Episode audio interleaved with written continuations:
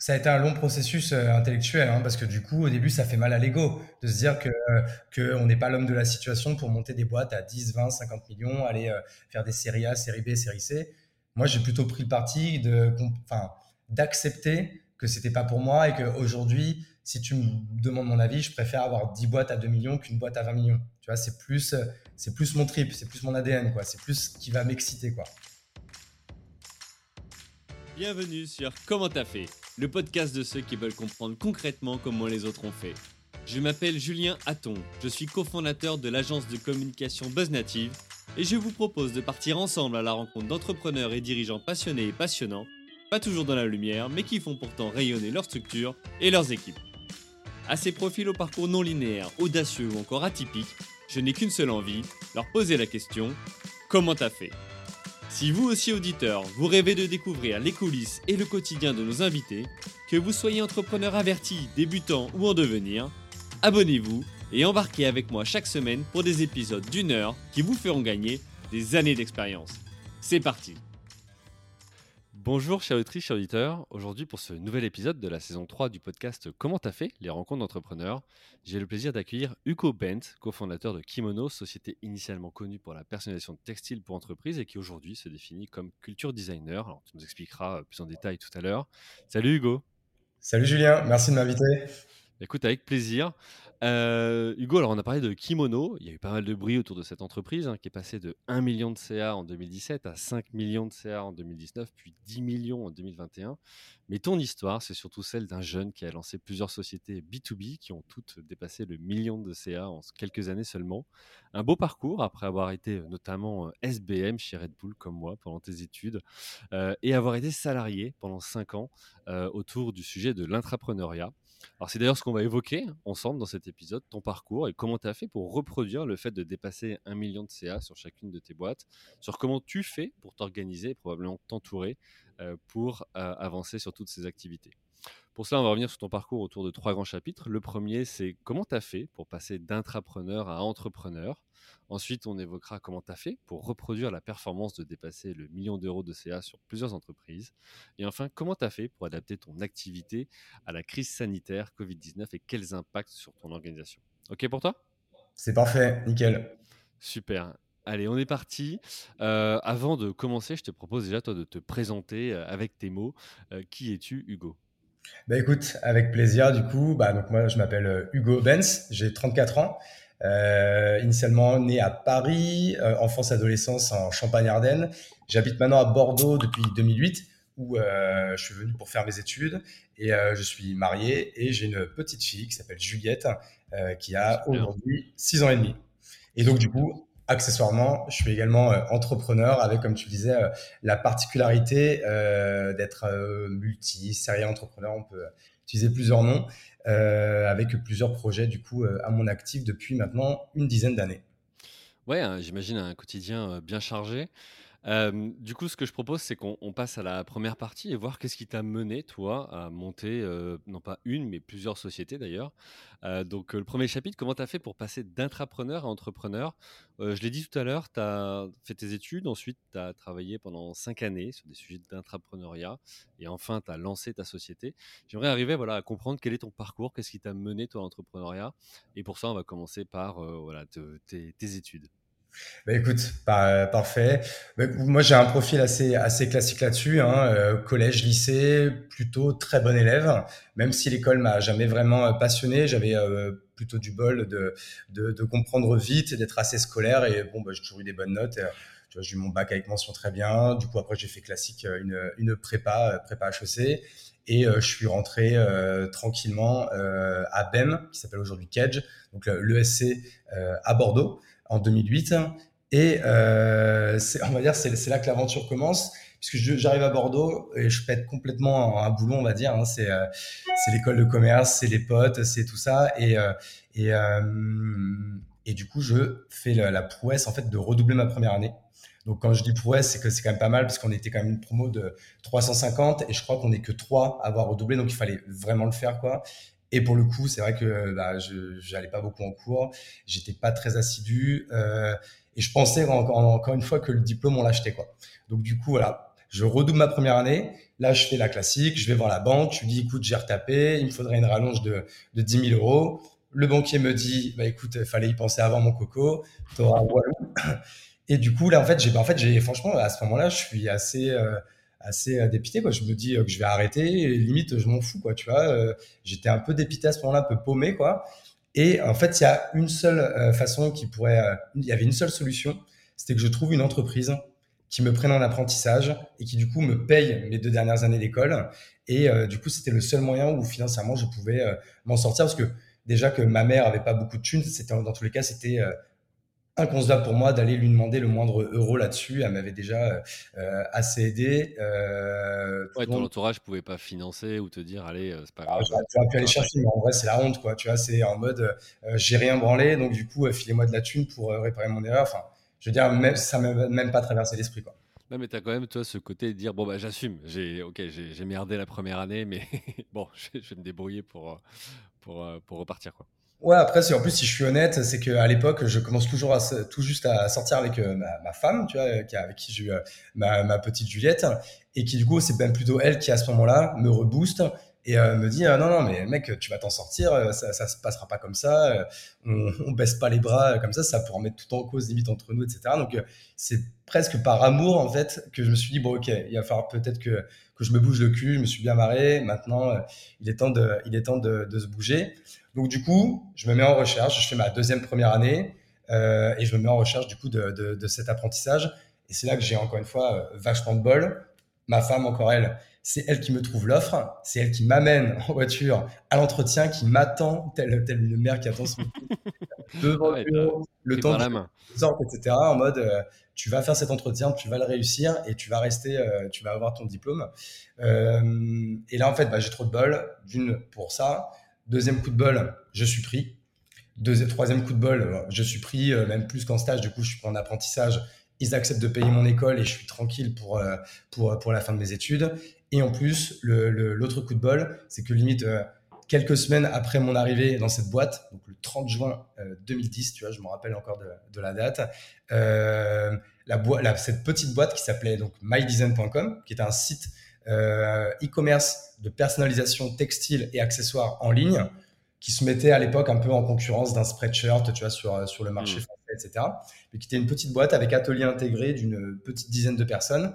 Cette boîte est rachetée par Christophe Charles, donc l'un des trois frères Charles, donc l'un des trois fondateurs de cdiscount.com, du coup, qui est à l'époque, en 2010, le premier e-commerçant à dépasser le milliard de chiffre d'affaires.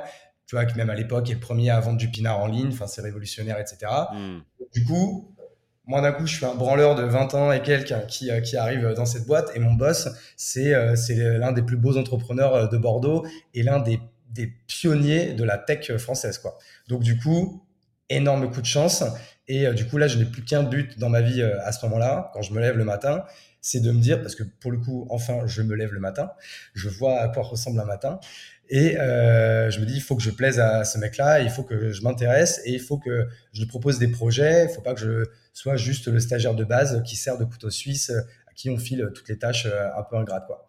Et du coup, c'est là en fait que ma, carrière d'intrapreneur, grosso modo, démarre. Parce que du coup, avec l'un de mes compères qui était également en stage, qui s'appelle Thibault Lavielle, qui est toujours lui aussi entrepreneur dans, dans le textile, euh, on lui propose un, un projet qui s'appelait School Touch et le projet, en fait, School Touch, c'était très simple. C'était de fournir aux étudiants, associations étudiantes, etc., du euh, textile personnalisé. Ah, c'était des suites personnalisées, je me souviens de ça à cette époque. Exactement, exactement. Tu vois, c'est euh, les euh, écoles de commerce à la base d'ailleurs, je crois au départ. Exactement, les écoles de commerce, les écoles d'ingé. Après, on est passé très vite au lycée, aux IUT. Mais après, c'est très large, hein, aux écoles de kiné, aux écoles de, de, tout ce que tu veux. Le marché, en fait, il, il paraissait gigantesque et il n'y avait aucun gros acteur sur, euh, sur, euh, sur ce marché. Et en plus, le ticket d'entrée était gratuit. Parce qu'en fait, pour se lancer sur un marché comme ça, il suffisait juste de trouver euh, les, les, fournisseurs de textiles vierges, les prestataires de marquage qui vont faire l'impression, la broderie, etc. Et ensuite, bah, une fois que tu as, que, que as tout ça, tu crées ton premier catalogue de base, euh, deux, trois gammes de t-shirts, deux, trois gammes de polo, deux, trois gammes de sweat colon, deux, trois gammes de sweat euh, capuche et that's it. Et c'est bon, tu avais, euh, avais, euh, avais ta bite sur ton couteau et tu pouvais euh, partir au combat. Quoi. Ouais, tu n'avais pas besoin de stock en fait. Après, tu produisais à la commande. Tout était fait en flux tendu. Le mmh. modèle est simple. Une asso nous commandait 25 polos avec son surnom, un, polo, un logo brodé dans le dos. On commandait les 25, les 25 polos, on les faisait venir chez le brodeur, il les brodait, il livrait le client, et c'était tout. Ah, ça, c'est fou parce que quand tu redis le nom, ça m'a fait flashback et j'avoue que ouais, j'étais pas loin de lancer le même type d'activité à l'époque. Quoi. Bon, c'est bah, quand t'es étudiant. Hein. beaucoup parce qu'en fait, c'est vrai que c'était un business simple et en fait, pour le coup, c'est qu'un entrepreneur, c'est quoi? C'est un mec qui, qui, qui, qui, voit un problème et qui essaie de trouver une solution. Et quand tu es en école de commerce, bah, le, le premier truc qui te saute aux yeux, c'est tout ce textile personnalisé qu'on a sur les épaules pendant nos 2, 3, 4, 5 années d'études. Tu vois, entre le mmh. T-shirt du week-end d'inté, ton polo de liste, ton polo d'association, ton suite de promo, le t-shirt de désinté, enfin, le t-shirt de tel événement. Bref, il y a énormément d'occasions euh, d'achat et ça, tu multiplies ça par le nombre d'étudiants et avec un marché qui se renouvelle chaque année, parce que chaque année, il faut recommencer, recommencer, recommencer. Bah, du coup, c'est énorme, quoi. Et donc, du coup, on, va proposer ça à Christophe, qui est plutôt quelqu'un qui, qui est plutôt un yes man, qui saisit les opportunités, qui est très rapide, très agile. Et je pense que même lui, ça lui a fait du bien euh, euh, de retrouver un peu cette agilité après euh, ces années Cdiscount où ils avaient un board qui était composé bah, essentiellement par le groupe Casino, hein, qui est tout de suite entré dans le, dans le capital de la boîte, je crois, dès l'an 2000 ou en 2001, parce que Cdiscount, je crois que ça date de 98. Et du coup, il nous dit, bah, go. De toute façon, en plus, c'est simple. On lui dit, bah, on a un projet de business, c'est énorme. Si tu veux, on va le faire pour toi. On est en stage, on ne te coûte pas grand-chose et on te demande pour cela 0 euros. Ah, j'ai envie de te dire banco, tu vois. Et en fait, c'était juste que du coup, on se voyait une fois par semaine. C'était, il jouait plus un rôle de mentor pour nous, euh, à nous remettre dans le droit chemin quand euh, on s'éparpillait, tu vois, avec des punchlines du type le mieux est l'ennemi du bien. va pas chercher midi à 14h, cherche pas à avoir le, catalogue de, 200, de, 200 références avec 10 références, c'est bon, tu peux aller vendre le mot d'ordre, c'était vendre, vendre, vendre, vendre, chiffre d'affaires, chiffre d'affaires, chiffre d'affaires, part de marché, part de marché, part de marché. Et nous, on a fait ça pendant un an. Et il faut croire que ça a plutôt euh, bien marché, puisque dès la première année, on était que deux. Et on fait 557 000 euros de chiffre d'affaires, donc ce qui était plutôt pas mal hein. euh, pour l'époque. Euh, et dès la deuxième année, on dépasse, on dépasse le million d'euros. Et là, on commence à faire nos premiers recrutements. Euh, bien sûr, au début, c'est des stagiaires. Au début, on prend du sales, on prend des graphistes. Très vite après, on prend un acheteur parce que on voit qu'on a quand même un process qui est hyper long, qui est hyper chronophage avec énormément d'étapes. Et on commence à mettre de plus en plus de petits process, etc. Euh, et, voilà, en fait, comment, euh, comment, comment on a démarré là-dedans. Et donc, et ça, c'était au sein de la boîte qui t'avait recruté. Mais Exactement. Nous, on n'a jamais eu euh, le moindre pourcentage là-dessus. Mais en vrai, euh, euh, ce serait mentir de te dire que on, se l'est pas rêvé, qu'on ne l'a pas proposé. Mais du coup, on était quand même déjà très content à 22 ans que notre métier, ça soit de monter des boîtes pour Christophe Charles. Et tu vois, c'était tellement cool que je suis même jamais retourné à l'école et que pour le coup, j'ai même pas eu mon diplôme. Mais bon, tu vois, de j'étais venu là pour, pouvoir poursuivre l'école, avoir mon diplôme. Et au final, euh, au final, je suis même pas allé au bout parce que du coup, ça me prenait. Mais c'est la première fois de ma vie que j'étais passionné vraiment à ce point par quelque chose, quoi. Et ma question, c'est euh, pour moi, moi qui avais jamais été, euh, encore une fois, à part l'école et où j'en tirais pas tellement de fierté, j'avais jamais été le meilleur dans quelque chose, quoi. Et du hmm. coup, c'était c'était ouf. de trouver de trouver ça de dire putain j'aime bien ce produit j'aime bien j'aime bien le B2B j'aime bien le sales j'aime bien l'entrepreneuriat parce que ça, euh, on n'en a pas parlé, mais tu vois, moi, je viens d'une famille assez euh, modeste, mais, euh, mais somme toute classique, tu vois, je suis pas, je, suis pas vécu dans la pauvreté non plus, mais genre, j'avais pas d'entrepreneur, il n'y avait pas de, plus de gros cadres sup dans, dans mon entourage, etc. C'était pas du tout un discours qu'on avait à la maison. Moi, j'ai jamais pensé, rêvé être entrepreneur, j'y pensais même pas. Tu vois, moi, Qu'est-ce qui t'a mené du coup quand même à, à essayer d'entrer en école de commerce? Qu'est-ce qui t'a mené à ça?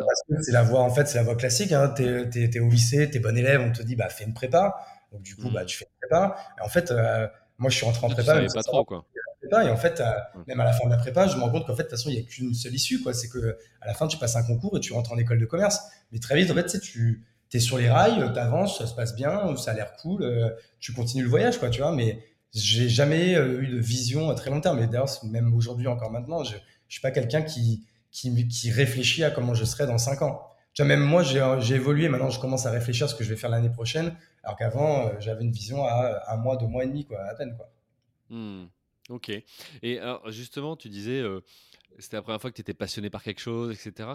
Qu'est-ce qui a été le déclencheur chez toi, tu vois, de, dire, bah tiens, euh, voilà, euh, ce, Christophe, tu, il t'inspire, il te donne envie, tu vois, parce que tu aurais pu très bien te retrouver dans une entreprise et puis vivre la même chose qu'à l'école et, et, passer à côté, quoi. Ouais, exactement. Bon, en fait, après, c'est plein de choses. De toute façon, j'avais quand même l'intuition de me dire que j'étais quand même plus fait pour être dans ce monde quand même des, PME. Alors, je parlais même pas de start-up, mais je veux dire quand même de la petite moyenne entreprise plutôt que d'aller dans un grand groupe comme mes potes euh, à Paname. Euh, déjà, quand même, j'avais cette intuition, j'avais au moins coché ça.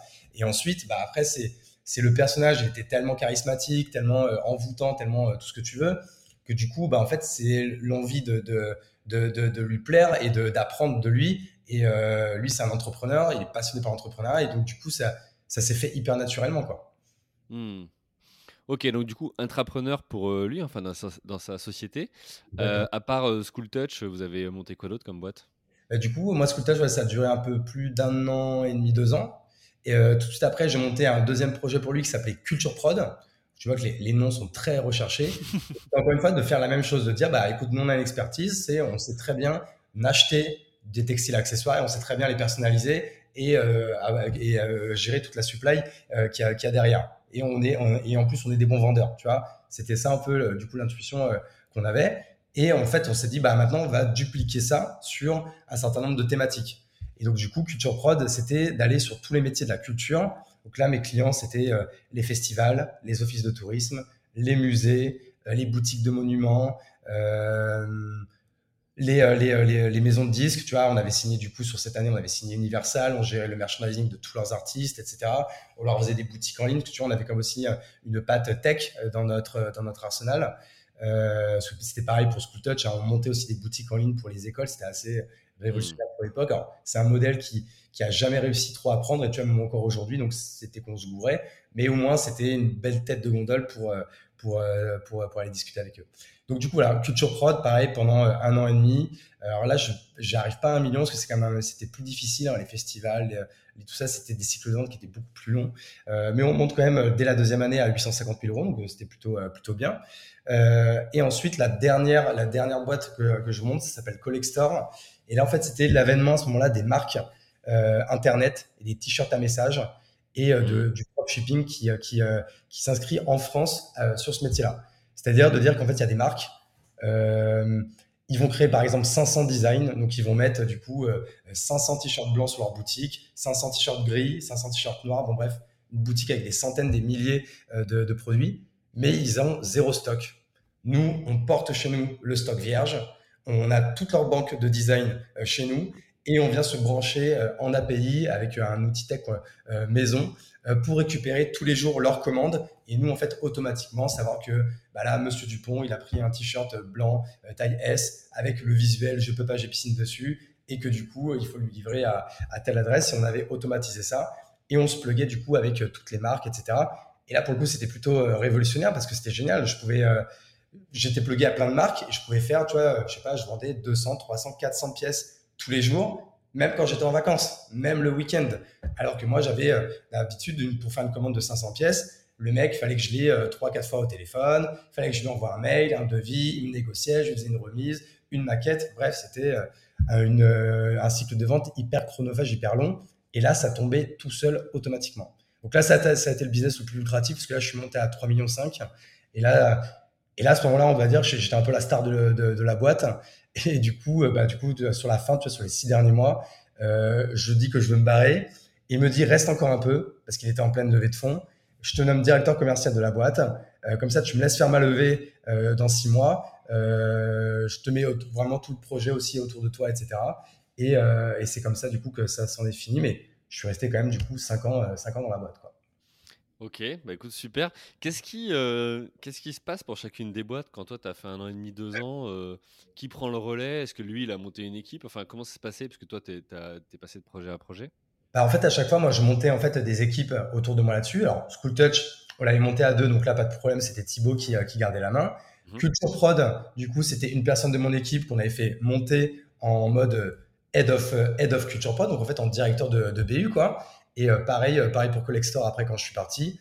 Et après, quand je suis parti, je crois même pas qu'il y a quelqu'un qui m'a remplacé au poste de directeur commercial puisque quand je suis parti, la boîte se faisait racheter par Carrefour. Tu vois, il faisait, refaisait le même modèle euh, en faisant rentrer un acteur de la grande distrib euh, dans, le, dans, dans, la danse. Quoi. Et donc, euh, moi, c'est à ce moment-là, en 2015, que je, je pars et pour monter du coup ma, ma première boîte qui s'appelle La Piscine, enfin qui s'appelait La Piscine, euh, et qui du coup, qui était une usine d'impression numérique dédiée aux marques. Du coup, pour le coup, encore une fois, je révolutionnais rien. Je reprenais euh, le business que j'avais bien réussi à faire et je refaisais la même chose, quoi. Ok, donc tu t'es lancé. Donc là, pour le coup, c'était entrepreneur parce que c'était ta boîte, tu avais les parts, tu as monté. Alors, tu as monté quoi à l'époque? C'était quoi? SARL, SAS Non, c'était une SAS. C'était à l'époque, c'était la hype de la SAS. tout le monde disait qu'il fallait monter des SAS, quoi. Ok, et toi, tu t'es lancé euh, tout seul, du coup, ou tu es parti avec des associés? Je prends, en fait, je m'associe avec mon meilleur client de l'époque. Pour le coup, je ne l'ai pas piqué au groupe. En fait, il se barre du groupe euh, parce que du coup, on avait des problèmes de production, etc. Parce qu'en fait, on avait grossi beaucoup trop vite, beaucoup plus vite que l'appareil de production. Et du coup, je lui dis, bah, en fait, c'est limite cette idée. Je lui dis, bah, putain, ça me fait chier de le laisser partir parce que c'était comme un client à quasi un million d'euros par an. Je dis, mmh. bah, écoute, pourquoi tu veux pas qu'on s'associe tous les deux on monte notre propre usine, puisque as, comme ça, au moins, tu auras la main. Tu auras, auras, la main sur la qualité de, euh, tes produits, etc. Euh, toi, tu t'occupes de l'usine et moi, je m'occupe d'aller chercher des clients et on s'associe tous les deux et on monte ça. Et ça s'appelait euh, du coup la piscine et on monte ça en 2015. D'accord. Ok. Bon, bah écoute, super, super intéressant de, de, voir les débuts et on en parlera tout à l'heure dans la deuxième partie. Tu as fait pour reproduire cette performance de, dès le début voilà, vendre plusieurs centaines de milliers d'euros ou de millions Et est-ce que tu as de la récurrence, pas de récurrence Enfin voilà, tous ces, tous ces sujets-là. Euh, Pour finir sur, sur toi, ton parcours, donc euh, la piscine, euh, qu'est-ce qui t'a mené après, toi, à, juste rapidement, tu vois, monter 4, 5, 6 boîtes par la suite? Et pourquoi pas bah, un projet? Tu as plus un profil créateur Tu as, vite la bougeotte? En fait, il y a il y a deux raisons à ça. En fait, la première, c'est que bah, déjà, en effet, j'ai pas un profil de, de gestionnaire, manager euh, sur le long terme. Euh, Je suis pas un scaler, tu vois. Moi, j'ai pas la prétention de dire que je pourrais euh, monter une boîte à 10 millions d'euros. Tu vois, pour faire une parenthèse là-dessus, si aujourd'hui Kimono fait 10 millions d'euros, c'est parce que euh, mon associé Olivier, qui est le CEO de la boîte, c'est un génie, tu vois. Hmm. Si, si j'avais été seul sur Kimono, aujourd'hui, on ferait peut-être 3 ou 4 millions, grand max. Parce que moi, je pense pas avoir cette capacité-là de faire scaler une boîte, de monter des boîtes avec 50 euh, salariés et puis même après plus. Je suis vite un peu dépassé à ce moment-là. Par contre, là où je suis très fort, c'est euh, plutôt la première année, les deux premières années, et faire chercher un million, deux millions. Et pour le coup, je vais assez vite là-dessus. Mais en fait, pourquoi? Parce que du coup, tu vois, rien que chez ImageCorp, donc le groupe ImageCorp qui était le groupe euh, de Christophe Charles, bah, en fait, j'ai déjà eu de l'entraînement. C'est-à-dire que je me suis lancé dans l'entrepreneuriat, j'avais déjà monté trois projets, certes en prenant aucun risque, mais dans tous les cas, à chaque fois, je lançais des projets avec zéro euro. Hmm. Mais du coup, en fait, en me tablant sur une expertise produit, je changeais à chaque fois juste de cible. Et en fait, j'avais du coup deux missions. C'était d'une, de, de, de, devenir expert à chaque fois sur ce nouveau marché. Donc, par contre, je suis très curieux, j'apprends vite, je vais parler à tout le monde pour devenir vraiment expert de, telle ou telle thématique ou tel ou tel marché. Et ensuite, après, le, processus sales, c'est toujours le même. Il y a des gens qui ont un besoin, bah, il suffit juste de les appeler, de leur proposer une offre, d'écrire une customer journey, d'avoir un process huilé, de bien utiliser son CRM et de répéter, répéter, répéter, répéter, répéter euh, à l'infini. Ok, alors on va rentrer dans, le détail euh, de, ça dans, la deuxième partie. Euh, juste pour finir sur, sur toi, ton parcours, tout ce que tu viens de partager, je trouve ça euh, super intéressant et même euh, mature euh, et réaliste de dire bah moi en fait aujourd'hui je me vois pas tu vois le gars qui va scaler ou qui va passer tel cap mais, je suis plus créateur au départ à, créer l'attraction peut-être autour du projet de l'entreprise et de savoir voilà quelles sont ses forces et ses faiblesses et bah, pour soit justement tenter de, dire bah, tiens c'est un projet pas de mon, ma typologie, donc j'y vais et je le tente. Soit au contraire de dire, bon, ça je sais que je peux pas faire, ou ça je sais qu'il faut que je passe la main maintenant, et euh, je vais me concentrer sur ce qui me plaît, euh, créer des boîtes, euh, les lancer, les amorcer, et puis après passer la main. quoi. C'est super intéressant, tu vois, je me dis, d'arriver à avoir conscience de ça. Ça a été un long processus intellectuel, hein, parce que du coup, au début, ça fait mal à l'ego de se dire que qu'on n'est pas l'homme de la situation pour monter des boîtes à 10, 20, 50 millions, aller faire des séries A, série B, série C. Moi, j'ai plutôt pris le parti de, enfin, d'accepter que c'était pas pour moi et qu'aujourd'hui, si tu me demandes mon avis, je préfère avoir 10 boîtes à 2 millions qu'une boîte à 20 millions. Tu vois, c'est plus, c'est plus mon trip, c'est plus mon ADN, quoi. C'est plus ce qui va m'exciter, quoi. Mmh. Ok. Bon, bah écoute, top. On passe à la deuxième partie. Comment tu as fait pour reproduire donc, cette performance hein, de dépasser à chaque fois le million d'euros de CA sur plusieurs entreprises euh, B2B Alors, justement, c'est dans le titre, hein, il y a le côté B2B. Euh, tu as déjà fait un peu de B2C ou tu- Je m'y suis essayé, mais euh, je, je suis pas fort. J'ai pas, pas réussi à, à cra- à craquer le truc, quoi. Ok, bon, on va se focus sur euh, B2B. C'est c'est quoi pour toi la, recette? Alors, il n'y a pas de recette magique, mais dans tous les cas, il y a quand même des patterns, enfin des, voilà, des, choses à, répéter, comme tu disais. Voilà, comment tu as fait toi? euh, c'est quoi ton, Quand tu prends un projet, par quoi tu commences? Bah, ok. En fait, c'est vrai que du coup, euh, même moi, quand, quand, je le dis, ça, je me dis, c'est vrai que euh, dit à l'oral comme ça, c'est quand même assez putaclic comme titre. C'est vrai que ça peut paraître énorme, même lim- limite, les gens peuvent te prendre pour un mytho ou un mec qui se raconte. Euh, mais en fait, en soi, c'est pas si compliqué parce que du coup, c'est, il n'y a pas grand-chose à faire. Déjà, moi, ce qui m'a fait gagner beaucoup de temps, c'est que toutes les boîtes que j'ai montées, c'était dans le même domaine. C'est-à-dire que à partir du moment où j'ai acquis cette expertise euh, dans le milieu du textile et des accessoires personnalisés, euh, bah, du coup, de boîte en boîte, c'était plus, c'est déjà, c'était pas quelque chose qu'il fallait rapprendre. Donc déjà, quand même, c'est déjà beaucoup parce que j'ai pas la prétention de dire que j'aurais pu faire euh, six boîtes à plus d'un million sur six marchés avec six produits ou services différents. Tu vois, Hmm, déjà, déjà, c'est une première chose où il faut, euh, qu'il faut reconnaître. Ensuite, par contre, là où je vais, je vais quand même assez vite, c'est que quand je me suis mis sur le milieu du school, bah, pareil, même si je venais de faire mes études, je savais pas comment marchait euh, euh, un BDE, un appel d'offres, je savais pas comment euh, ça fonctionnait dans les lycées, comment ça fonctionnait dans les UT, les écoles d'ingé, parce qu'ils ont tous un peu leur façon de faire. Et là, pour le coup, euh, la force, c'est qu'il faut s'intéresser et aller parler avec un maximum de monde. En fait, à partir du moment où tu as, pris le parti de dire c'est pas grave, il y a des gens qui vont pas me répondre, qui vont dire euh, mec, on n'a pas élevé les, euh, les moutons ensemble, euh, d'où tu viens me parler, etc. En fait, ça c'est pas grave parce que moi, je préfère aller envoyer 100 cannes à pêche et je me dis qu'en envoyant 100 cannes à pêche, je vais au moins attraper euh, 10-15 poissons et ça me va très bien. Donc en fait, si on continue la métaphore, c'est qu'il faut euh, lancer beaucoup, beaucoup, beaucoup de cannes à pêche euh, euh, dans, euh, bah, dans, dans l'eau. Et ça, que, chose que certains euh, font mal, c'est qu'ils se contentent d'avoir 5-6 cannes à pêche et ils attendent que ça morde comme ça, euh, péniblement, euh, etc. Moi, j'avoue que c'est pas ma méthode.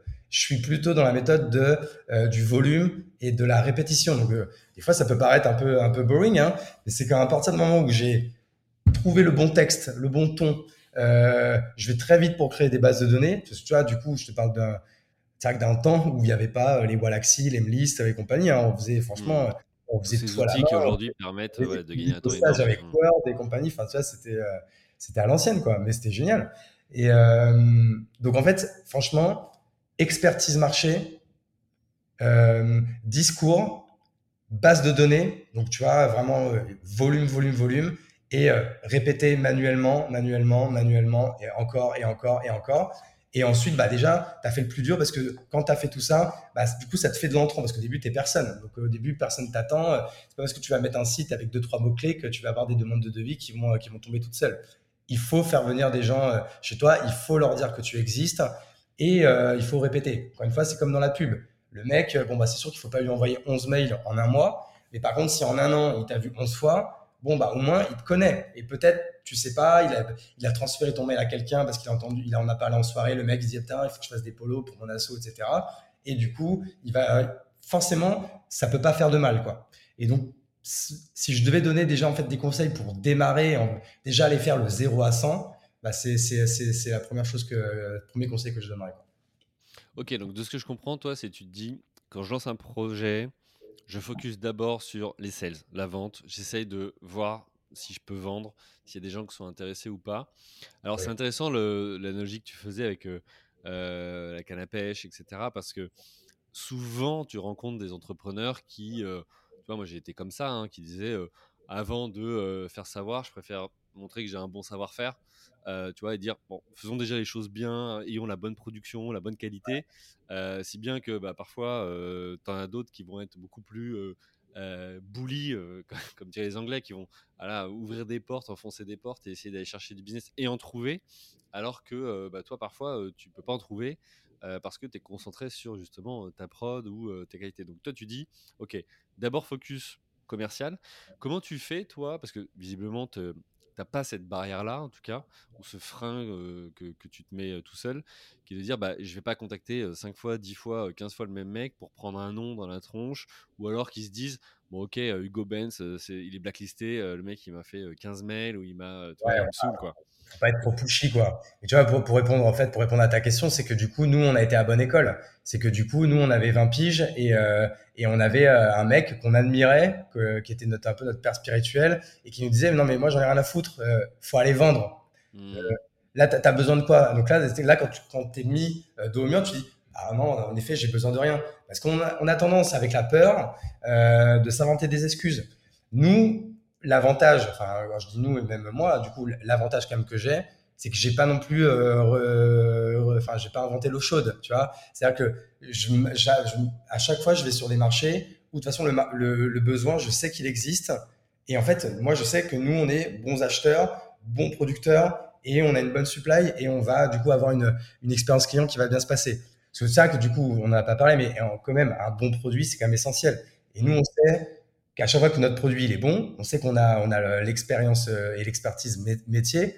Donc du coup, en fait, à partir de ce moment-là, il suffit juste de vendre. C'est limite, c'est limite le truc le plus simple, puisqu'en fait, tu ne fais que répéter la même chose. Tu vois, euh, moi, je suis pas un bon, euh, je suis pas un bon psychologue ou quoi. J'adore lire d'ailleurs tous les contenus qu'on peut trouver sur LinkedIn ou autre ou dans des podcasts sur des gens qui t'expliquent l'art du closing, l'art de tout ça. Et moi, j'adore ça. Tu vois, des posts de mecs comme euh, Thomas Rivol ou, euh, ou Basile ou, euh, ou d'autres mecs comme ça sur, sur LinkedIn. Mais moi, j'avoue que j'ai pas vraiment de technique. En fait, c'est que j'ai juste la, je suis juste persuadé que mon produit il est bon. Je sais que le mec en a besoin. Bon bah, il faut juste que je sois meilleur que mon concurrent. Donc du coup, il faut que je lui fasse la meilleure expérience au meilleur prix. Et puis normalement, c'est pas si difficile quoi. T'es adepte du coup, toi, de créer des faux noms ou faux profils ou tu vois pour démarcher justement comme ça en masse? Ah, on l'a fait, on l'a fait bien sûr. J'avoue qu'on on le fait plus maintenant sur aucune des boîtes, mais oui, on l'a fait euh, pour avoir euh, dès qu'on testait des outils ou des trucs comme ça, pour pas se faire euh, se faire ban nos profils ou nos, nos, mails, etc. On utilisait, on utilisait. Tu vois, chez Kimono, c'était une adresse mail qui s'appelait Martin. du coup, quand on disait t'as reçu un Martin, ça veut dire que c'était avais reçu un, un, un inbound suite à une suite à une OP de de, de, de, une, OP de shooting. Ok, d'accord. Euh, ok, ça marche. Donc, euh, un de tes premiers conseils, c'est de dire bon, euh, focus d'abord sur le sur la vente. Et là, alors, comment ça se passe ou comment tu fais ou c'est quoi tes tips qui, qui font que bah, tu arrives à aller chercher de la commande? Parce que tu disais tout à l'heure, première année avec School Touch, on fait 500 et quelques mille. Euh, d'accord, mais acheter 20 suites personnalisées, euh, si tu es à 20 ou 25 euros le suite, euh, ta commande ne fait pas non plus 50 000 euros. Donc, il a fallu faire du volume. Ouais, pas de moyen hyper, hyper, hyper bas, ouais, pas ni moyen à, je sais pas, je dirais 1500 euros, en dessous de 2000, en tout cas, c'est assez sûr. Mmh. ouais, si on fait le calcul, ouais, ça fait, il faut, il faut aller, en, il fallait, il fallait en chercher de la, de la commande. Donc, donc, putain, excuse-moi, c'était quoi ta question déjà? Ouais, non, c'est comment tu, comment tu fais, tu vois, à ce moment-là, pour aller chercher ces clients-là? Parce que soit tu es sur du volume, soit tu vas essayer de chercher d'autres. Bah, c'est vrai que nous, bah, en fait, bah, Fresh, je pourrais donner à chaque fois la stratégie de toutes les boîtes, parce que toutes les boîtes, c'était un peu différent, même s'il y avait encore une fois quelque chose, un, un, vrai framework qui était le même pour tous. C'était que, en fait, on faisait tellement de sales en masse que du coup, on avait énormément d'entrants et on avait un, un pipe qui était toujours rempli. Et mmh. en fait, et puis bien sûr, en fait, au fur et à mesure que tu grandis, que tu, euh, que tu as des commandes, qu'elles se passent bien, que le bouche-oreille se passe bien, bah en fait, encore une fois, euh, les mathématiques veulent que euh, ta boîte, du coup, elle est en croissance. Mmh. Ok. C'est ça qui a fait qu'on a, sur tous les business, on a toujours été en croissance. Ok. Et tu es, de quelle partie, toi? C'est-à-dire, tu dis, OK, on focus sur un canal particulier. Au contraire, on teste par plein de canaux et on élimine au fur et à mesure. Tu vois, comment ça s'est passé? Puis j'aimerais te poser une question aussi autour de. Alors là, on parle d'il y a une dizaine d'années, donc c'était pas comme aujourd'hui, LinkedIn, TikTok, Instagram, etc. Il y avait beaucoup moins de canaux qui fonctionnaient à l'époque. Est-ce que c'était du payant, de l'organique? Tu vois, je me dis, bah, demain, moi, je veux monter une boîte B2B qu'est-ce que je peux prendre du, Go pour, euh, pour, euh, pour avancer? Franchement, moi, j'avoue que du coup, tu vois, moi, je ne euh, m'estime pas être un, expert du growth, tu vois. C'est-à-dire que mmh. moi, j'ai toujours utilisé des, des, outils gratuits. C'est-à-dire qu'à l'époque de School Touch, hein, c'est simple, hein, les canaux, c'était téléphone, email, et c'était les débuts de Facebook. Tu vois, il y a encore, envoyer un message sur Facebook aux gens, c'est limite, tu avais mis un pied chez eux, quoi. C'était en mode, qu'est-ce que tu viens faire dans, mon espace vital, quoi. Tu vois, aujourd'hui, c'est beaucoup plus cool. Tu vois, après, plusieurs années plus tard, euh, euh, juste après Kimono, on avait monté Kermesse, qui était du coup, en fait, le nouveau School Touch, qui était pareil, donc en fait, le kimono pour les étudiants. Et là, pareil, là, pour le coup, on se régalait parce que là, on pouvait aller les démarcher sur Instagram, ça leur pose aucun problème. Les gens de notre âge, tu allais les démarcher sur Facebook, ça gueulait, tu vois les jeunes de maintenant, franchement, ça leur pose aucun souci. Quoi. Donc du coup, là, pour le coup, c'était pareil, c'était un, canal, et c'est toujours un canal de, démarchage qui, qui, qui, est excellent. Hmm. Tu as parlé justement des, du téléphone, tu vois? Il faudrait revenir là-dessus parce que euh, nous, nous, enfin, on a le même âge quasiment, mais du coup, on est aussi de cette génération où, tu sais, on, s'est dit, euh, bon, bah, pour démarcher, c'est aussi prendre notre téléphone, euh, appeler et puis tenter d'ouvrir des portes comme ça. Aujourd'hui, j'ai l'impression qu'on voit passer beaucoup plus de choses sur comment tu fais plutôt de l'inbound, c'est-à-dire, ok, comment tu fais plutôt de l'attraction vers toi. Alors, certes, avec des actions sortantes, hein, mais, mais voilà, tu vas essayer de générer pour que le lead soit déjà tiède ou chaud. Aujourd'hui, pour toi, le téléphone, ça marche toujours? C'est complètement has-been bah, alors, je n'aurais pas la prétention de dire que c'est has-been, mais j'avoue que j'ai revu un peu mon jugement là-dessus. C'est-à-dire que euh, moi, ça, par exemple, et, vraiment, même, je suis en train de chercher, mais dans aucune de nos boîtes, on fait plus de call calling. C'est-à-dire que avant de faire un call, c'est quand même toujours euh, demander l'autorisation de quelqu'un. Il y a toujours eu un message sur LinkedIn avant ou un mail ou autre. Parce que tu vois, moi, je suis le premier, euh, je réponds plus au téléphone. Parce que franchement, en fait, c'est horrible quelqu'un qui t'appelle et qui t'oblige à te, à te, rendre disponible. Donc en vrai, si tu connais pas la personne, je connais personne qui est content d'arrêter ce qu'elle est en train de faire, de répondre à quelqu'un qu'elle ne connaît ni d'Eve ni d'Adam, et surtout pour avoir quelqu'un qui va essayer de lui vendre sa cam. C'est horrible, tu vois. Donc moi, pour moi, du coup, enfin dans aucune de nos boîtes et je pense dans aucune de mes futures boîtes, le cold calling ne sera un, plus, enfin plus jamais un, canal de distribution. Ça l'était enfin, un canal de vente. Ça l'était à l'époque. Euh, en vrai, euh, les présidents de BDE ont chopé, ont chopé leur portable et on les appelait et on allait droit au but. De toute façon, on dit, bah, on, sait que tu as besoin de suite de promo. Tu passes par qui? Pourquoi pas nous? En fait, tu vois, c'était pour le coup, on allait, on allait droit au but. On n'essayait pas de lui vendre euh, quelque chose dont il n'avait pas besoin. On savait qu'il avait besoin. Hmm. Ok, ok, donc à retenir, foncer sur les sales, tester des choses, des canaux, investir aussi, parce qu'il faut aussi mettre un peu d'argent pour bah, tester certains canaux avec du payant. Vous en faites, enfin, vous en avez fait en tout cas du payant. clairement, on a fait, on a, on a, on a tout testé. On a testé les ads, on a testé, des, on teste et on, utilise toujours pas mal d'outils de growth, des outils de scrapping, de, sur l'ensemble des boîtes. Hein, je parle encore une fois, hein. mais non, oui, on, a, testé quand même plusieurs canaux, mais aujourd'hui, c'est ce qui marche le mieux, ça reste quand même, euh, ça reste l'email et LinkedIn. Hmm, ok, ok, donc email et LinkedIn pour, euh, pour la dimension B2B. Et c'est vrai ce que tu dis, euh, enfin aujourd'hui on le sait, entre toutes les notifications, les emails, les coups de téléphone, etc. Ah, je veux dire, t'es vite dérangé, puis tu remets plusieurs minutes à te remettre dans ta tâche, tu vois, de, de, fond. C'est hyper compliqué et comme tu l'as dit, c'est hyper intrusif finalement, beaucoup plus que ah le bon email bien placé ou la bonne publicité qui est, voilà, qui est, qui est vraiment adaptée au profil que tu as en face. Donc voilà, je retiens ça aussi de, de, notre échange. justement, là, on parlait tâches de fond, organisation, etc. Aujourd'hui, tu as, plusieurs boîtes. Tu conseilles aussi des, des, entrepreneurs. Comment tu as fait pour t'organiser autour de ces activités Et est-ce que tu es encore opérationnel dans ces 6 ou 7 boîtes ou enfin voilà, comment comment ça se passe pour toi au quotidien?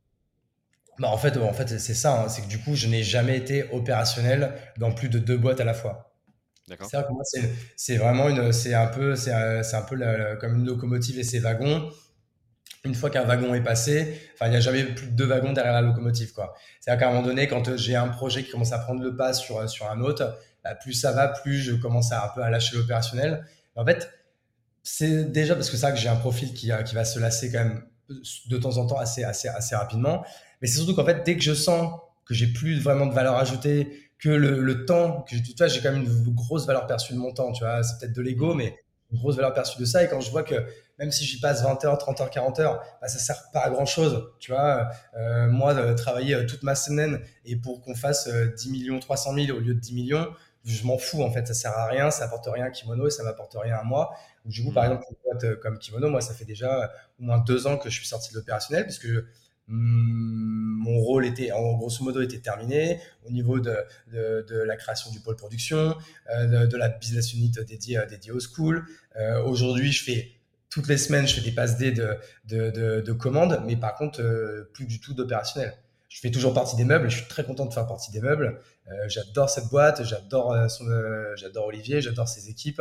Je suis très fier d'en faire partie mais euh, je dois avouer très humblement qu'aujourd'hui, le succès de Kimono, je suis content d'avoir apporté ma, petite pierre à l'édifice. Mais aujourd'hui, je ne pourrais jamais me targuer de dire euh, Kimono fait 10 millions grâce à moi. Quoi, tu vois. Mmh, donc tu es resté actionnaire, mais pas euh, opérationnel dans, dans C'est ce que je fais avec tous les, tous les projets, en effet. Et tu interviens comment en tant qu'actionnaire? Parce que tu en as qui ont juste entre guillemets, mis de l'argent dedans, d'autres qui apportent du réseau. Alors tu disais que tu fais des passes D de commandes, donc j'imagine que voilà, c'est aussi des apports que tu peux faire à toutes tes boîtes. d'autres travaillent sur la dimension stratégique ou développent des nouveaux projets. Qu'est-ce que tu fais toi? Bah, c'est ça, moi, ça va toujours quand même être hein, des passes décisives euh, sales, avec euh, du coup, j'apporte des projets et, euh, et, je suis quand même toujours dans les, quand même dans, dans les, dans les discussions avec, avec, mes, avec mes cofondateurs, etc. Même si, encore une fois, c'est eux les CEO, c'est eux qui ont les rênes, toujours consulter. Mais encore une fois, comme j'ai pas la prétention de dire que je, c'est, c'est, c'est moi qui vais réinventer, réinventer la roue, je te dis, je, je ça se passe plutôt bien, ça que ça pourrait paraître bizarre comme, comme processus, limite, je me fais pas une bonne pub pour mes, euh, pour mes futurs, euh, futurs cofondateurs, etc., qui vont dire, putain, je vais rien monter avec lui, parce qu'il va se barrer au bout de deux ans. Mais euh, en fait, malheureusement, c'est ça. En fait, tu te mets avec moi, tu vas beaucoup plus vite au début. Mais par contre, après, compte pas sur moi pour faire une mine de miel de, de 10 ans, parce que c'est pas, c'est pas, c'est pas dans mon ADN et c'est pas dans ma culture, quoi. Tu vois, je trouve pas que ce soit une fausse pub, au contraire, tu vois, au contraire, c'est euh, c'est hyper intéressant d'être euh, alerte sur le sujet et de se dire ok bon bah au contraire voilà ce que tu peux apporter euh, sur les deux trois premières années et puis après passer passer à autre chose ou passer la main. Donc je trouve, ça, intéressant. Comment toi du coup tu t'organises dans ton quotidien? Parce que tu as ta boîte aussi de, de conseils tu as, as, mis des règles en place tu comment tu comment tu fais justement pour passer d'un sujet à l'autre? Alors on a bien compris que tu as une verticale quand même ça reste le textile personnalisé c'est ce que tu connais mais voilà, comment tu navigues entre toutes ces activités dans ton quotidien pour pas non plus t'y perdre Et puis, bah, tu disais tout à l'heure, ton temps, il a une valeur bah, pour tout simplement apporter aussi, toi, de la valeur avec ton temps. Ouais, bah, en fait, du coup, là, j'utilise, pareil, pas des méthodes révolutionnaires, mais du coup, en fait, je suis déjà comme un accro de l'agenda et de l'organisation par bloc, avec gros blocs, surtout le matin. C'est là où je suis le plus, tu vois, j'ai mis 4 ans à comprendre que le, spot où j'étais le plus efficace, c'était de 6 heures du matin à 8 heures. Du coup, je me lève tous les matins à 6 heures. Euh, par contre, je prends des énormes pauses euh, au déjeuner, soit pour euh, faire une sieste, mater une série, mais plus souvent pour faire du sport. Je joue beaucoup au paddle tennis, accro à ce sport. Je peux jouer 3-4 fois dans la semaine, donc beaucoup entre midi et 2. Et, mais par contre, du coup, je fais des énormes matinées avec du coup beaucoup de taf très intensif, avec du coup des gros blocs. Donc c'est là que je, je rassemble en fait toutes les tâches qui qui ont un rapport avec un seul et même objectif ou une seule et même thématique pour être plus efficace. Et euh, ensuite, l'après-midi, plutôt dédié, euh, tu vois, aux, euh, aux enregistrements de, podcasts, aux rendez-vous, au mentoring, au coaching, à, toutes ces, ces activités-là. Et, et, et, du coup, avec la particularité de tous mes blocs, en fait, je les fais répéter hebdomadairement. J'ai remarqué que je suis beaucoup plus efficace quand je suis dans une routine. Quand je démarre une journée, en fait, en sachant, je dis, bah, le mardi, je sais que je fais ça le mardi matin. Tu vois, j'ai plus à me poser cette question de ah qu'est-ce que je vais faire? Ah ouais là j'ai tous mes mails machin et tout. Non en fait je m'inquiète pas parce que je sais que j'ai des moments qui sont dédiés aux mails et j'ai des moments qui sont dédiés à, à, tel ou tel projet voilà que j'ai priorisé et du coup que j'ai fait le que j'ai choisi de mettre dans mon agenda. Et à partir du moment où je le mets dans mon agenda je remets plus en cause. Je me fais confiance et, euh, et je déroule en fait tu vois. J'ai mis une petite méthode perso comme ça en place où en fait je me suis créé un peu un second cerveau avec mon agenda et ma centralisation de notes qui sont dédiés en fait à chaque thématique, chaque bloc, chaque euh, boîte. Et, euh, et aujourd'hui, ça que ça marche plutôt bien comme ça. Quoi. Oui, ça c'est hyper compliqué au départ euh, parce que j'ai suivi un peu le même, le, même schéma. Je me suis rendu compte que le matin, beaucoup. Arriver à quelque chose de, qui marche. Beaucoup plus efficace. Donc le matin, tous les temps de travail, voilà, les sujets de fond, créatifs, etc. Et puis l'après-midi, plutôt les, les, meetings ou les échanges. et puis surtout ce côté de se dire, tu vois, pour moi au départ, moi qui, qui, qui suis empreint d'une envie de liberté, avoir quelque chose dans mon agenda au départ, ça me bloquait. Moi, j'avais du mal à me dire tout le temps, je fais la même chose, etc. Et puis en fait, au bout de trois semaines, quatre semaines, un mois, etc., tu, tu vois les avantages de ça, de dire ok, je sais, c'est plus une charge mentale. je sais que je fais ça à ce moment-là. Je sais que j'ai un temps pour ça. Et donc, du coup, dans le reste où c'est pas défini, là, je peux être agile, mais pas être tout le temps adaptable ou agile. Sinon, tu, tu, tu fais rien, quoi. T'es perdu. Ah ouais, je, suis d'accord avec toi, mais en fait, justement, au contraire, moi, en fait, c'est grâce à l'agenda que je me sens libre. Parce que tu vois, du coup, même si, on veut en donner quelques, quelques tips aux gens s'ils veulent tester, c'est que même, en fait, moi, à chaque fois, tous les, grosso modo, tous les deux mois, je remets tout en cause. C'est-à-dire que je, j'efface tout et je, je, remets en fait comme si je jouais au logo au Lego pardon je remets en fait mes blocs dans l'agenda et déjà en fait tu vois pour pas avoir de frustration je, commence par les blocs perso, tu vois, tout ce qui concerne la famille, les amis, le sport et euh, tout autre euh, hobby, on va dire. Et euh, ensuite, ensuite, je viens glisser en fait toutes les, toutes les priorités que j'ai en ce moment. Tu vois, par exemple, ça va être gérer des trucs pour ma boîte perso, tu vois, qui est ma, qui est ma boîte de rémunération principale. Je vais, j'ai ce nouveau projet. Là, je, je sens que ce nouveau projet, pour le faire avancer, il faut que j'y passe, par exemple, 8 heures par semaine. Donc, par exemple, quatre blocs de deux heures et boum, je les fous. Euh, là, je sens que c'est un truc où je vais être efficace en début de journée. Donc, euh, lundi à jeudi, 6h à 8h, boum, ça enchaîne sur, euh, sur ce truc. Et je remets tout le temps en cause parce qu'en fait, déjà, ma vie, elle change. Mes priorités, elles changent. J'arrive de plus en plus à m'écouter. Tu vois, je me dis, putain, là, tu vois, j'ai passé deux heures sur ce truc. En vrai, c'est pas prioritaire. En une demi-heure, c'est plié. Bon, maintenant, j'arrête de mettre un bloc de deux heures là-dessus. Je mets un bloc d'une demi-heure par semaine et c'est suffisant. Ou au contraire, là, tu vois, j'ai mis euh, deux blocs de deux heures là-dessus. Ça devient ma priorité. Il faut que j'y passe plus de temps pour aller plus vite parce que je me suis mis tel deadline. Bon, bah là, j'augmente le nombre de blocs. Et pour pas être enfermé, je ne rentre des blocs que sur la moitié de mon agenda. Tu vois, je fais le choix que mon agenda, je viens de bêtise, c'est une cinquantaine d'heures. Euh, on va dire même une soixantaine d'heures sport et famille, euh, famille genre amener sa fille à l'école, mmh. chercher à la danse, des trucs comme ça, tout compris. Donc, je bloque une trentaine d'heures qui se répètent hebdomadairement, comme ça, j'ai pas à le refaire. Et par contre, tout le reste, il est libre pour les rendez-vous, pour les mails, pour les urgences, pour tout ce que tu veux. Comme ça, au moins, tu sais que tu es safe. Quoi. Ouais, bah, une fois que tu l'as euh, pratiqué, euh, franchement, enfin, moi j'en suis maintenant convaincu, mais il m'a fallu voilà, euh, faire un bout de chemin pour, pour y arriver. Non, mais toi, même si, si franchement, il y, y, a des gens que ça intéresse, rentrez-moi sur LinkedIn et je vous enverrai une capte écran de, de, mon agenda si ça peut vous intéresser, parce que c'est la question qu'on me pose le plus et que j'envoie à, longueur de journée. Et donc, du coup, bah, pas de souci, je pourrais vous envoyer ça et on en parle avec grand plaisir. Super. Euh, on passe à la dernière partie, puis après il sera temps de, conclure. La euh, troisième partie, c'est euh, bah, comment tu as fait pour adapter ton, ton activité ou tes activités au Covid-19 Alors, justement, toi, tu as des usines de prod, tu as aussi la partie sales, mais comment ça s'est passé pour toi? Est-ce que l'activité a dû s'arrêter? Est-ce que tu as dû l'adapter? Est-ce que vous avez du coup lancé de nouveaux services? Comment vous avez vécu cette période-là et quels impacts ça a eu euh, sur l'activité? Ben nous, nous, on est passé par toutes les émotions. C'est-à-dire que euh, du jour au lendemain, euh, d'un coup, on n'a plus de commandes.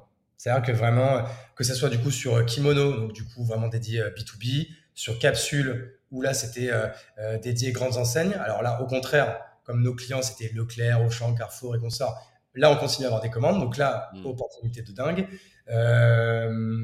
Mais du coup, sur Kimono, là, c'était, c'était vraiment chaud. Tu vois, pour le coup, là, du jour au lendemain, plus rien. Donc, si on fait un peu les étapes, heureusement, euh, l'État met quand même pas mal, de, pas mal de choses en place pour minimiser un peu euh, ce manque à gagner. Mais bon, quand même, très vite, tu vois, on, euh, on se dit que ça va être chaud parce qu'on avait, on était en pleine croissance, on avait, on avait recruté pour, on avait, tu vois, ça, ça te nique tout ton BP, quoi. Ça, c'était quand même chaud.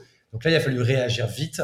Et, euh, c'est là qu'avec Olivier, je pense qu'on a été quand même, on a été quand même plutôt bon, et même avec l'ensemble des, équipes, hein, que ce soit euh, Céline, notre head of prod, euh, notre head of sales, Quentin, et toute son équipe de sales autour, euh, bah, c'est qu'on dit qu'en fait, nous, on est dans le textile, et dans le textile, il y a une opportunité qui est en train de montrer le bout de son nez, bah, c'est les masques.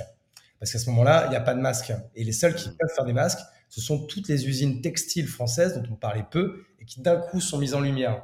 Et donc, du coup, nous, notre travail, parce qu'en fait, il y avait énorme, enfin, en fait, la demande, en fait, et l'offre, on fait, on fait comme ça jusqu'à se, se, se, rejoindre. Mais tant que la demande était au-dessus euh, de l'offre, et ça a duré au moins un mois et demi, bah, c'était, il y avait un énorme marché. C'était à celui qui arrivait, en fait, à acheter le plus de masques. C'était plus un, boulot d'acheteur, trouver des stocks, parce que les ventes, c'était facile, puisque tout le monde en avait besoin. Les mmh. mairies, les grandes entreprises, tout le monde devait prendre ses précautions.